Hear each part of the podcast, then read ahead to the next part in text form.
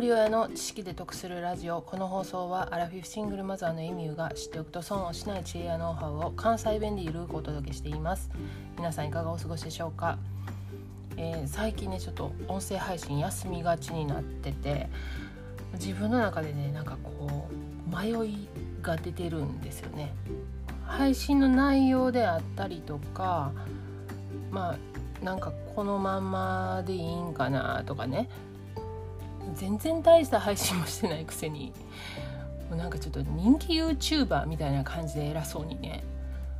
迷ってたりとかするんですよね。でもねこういう私の拙い配信もね黙って聞いてくれてる方もいらっしゃるし、まあ、コメントいただいたりとかあのメールいただいたりとか励ましてくれてる方もいらっしゃるんでまあ、もちろんちょっと続けたいとは思ってるんですけれどもちょっとその音声配信の内容にねちょっとこういろいろ迷うことが出てきてます。ただね、まあ、今まで何回も言ってるんですけどもこのアウトプットっていうのは本当に大事やって私は身をもって感じてるのであの頑張って続けていきたいと思っています。で今日はね私がもう一つしてるアウトプット手帳なんですけれども今年の1月から自分軸手帳っていうのを使って毎日手帳を書いています。でこの手帳についての配信は過去に2回ほど音声でさせてもらってるんですけれどもこの自分軸手帳っていうのはねあの市販されてないんですよね。なので、まあ、年に1回事前に予約できるサイトが立ち上がるのでそこから予約して購入することができます。でこの自分軸手帳についてはねインターネット上で多くの方があの SNS であったりブログで発信されてるんで自分軸手帳で検索したらその使い方であったりとか自分はこういうふうに使ってこういう効果を得たよとかっていう発信されてる方がたくさんいらっしゃるんでそこを見てもらったら分かるんですけれども今日は私が半年間使ってみて感じたことなんですけれどもこのね自分軸手帳ってあのいろんな項目があるんですよね。でその普通のまっさらな手帳ではあの気づかなかった自分に発想そういう発想なかったっていうようなことまで気づかしてくれるような手帳になってるんですよね。例えば足し算のワークとかっていうのは100個ぐらい項目があってそこにね自分がやってみたいこととか自分が欲しいもの行きたいとこありたい姿なんかをねこう書いていくんですよね思い出した時にバーって書いたりとかまあ年明けね1月には今年ちょっとこれしようと思うことバーって書き出したり私はあこの映画ちょっと見たいなとか思ったらこう書いてみたりとかするんですよね。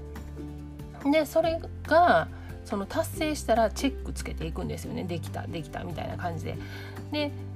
それできてないやつとかっていうのをまた見直した時にあそうや私これやりたいと思ってたなとかあこれ行きたいと思ってたよなっていうことが目につくんですよねそしたらまたそこからあや今年の夏ちょっと本ならこれやろうかって思えるし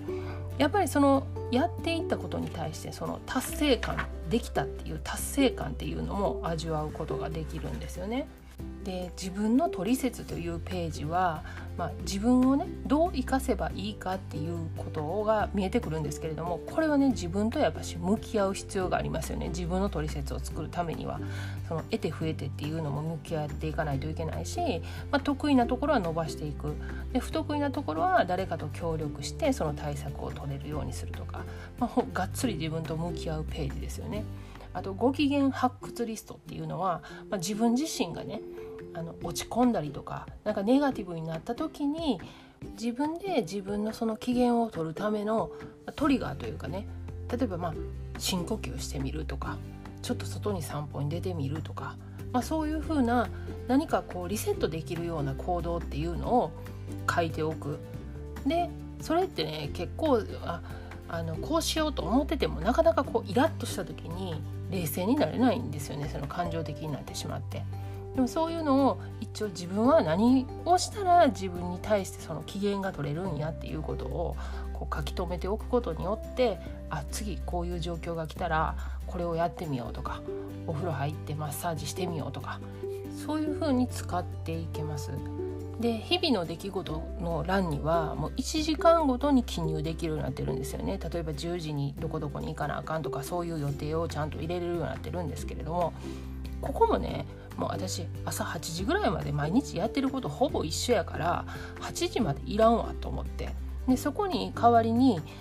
例えば娘のバイトの予定とか息子の習い事の予定っていうのを毎日毎日入れるようにしててそしたらあこの日は晩ご飯いらんなとかっていうのが分かるんでそういう風に使ってみたりとかあと夜もね、まあ、6時過ぎてしまったらほとんど家にいてることが多いんでそこにももうこっから下はまた別のことで使ってみようとかいう感じにして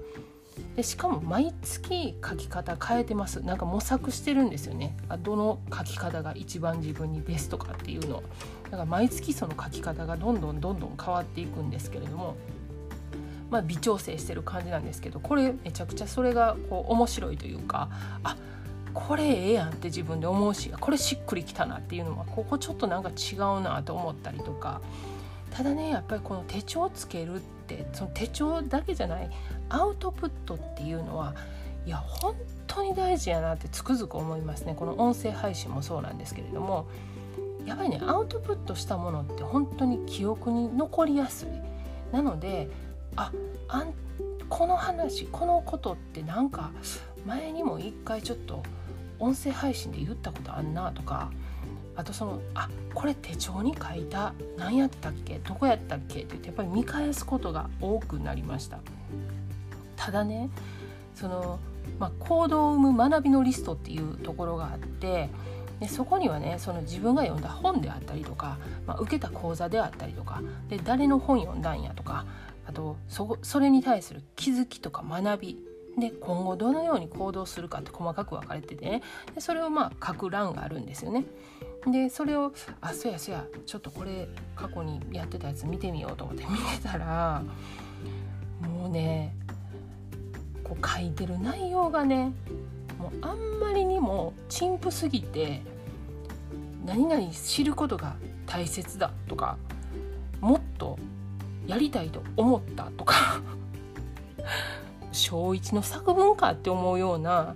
もうなんでそんなんなんと思ってねこう見返しててねもうほんま腹立ってくるわと思って自分にね。でまあもうねでもねこれもね本当にもうこれからもっともっとその文章力とか語彙力とか磨いていかなあかんなと思ってるんですけれどもこれ自分軸手帳の発売はだいたい10月とか9月とか10月に予約が始まると思うんですよね。またその時期が来たら告知しますので、まあ、この音声配信聞いてる方で興味がある方は是非楽しみにお待ちください。で過去回363回で自分軸手帳で見えたか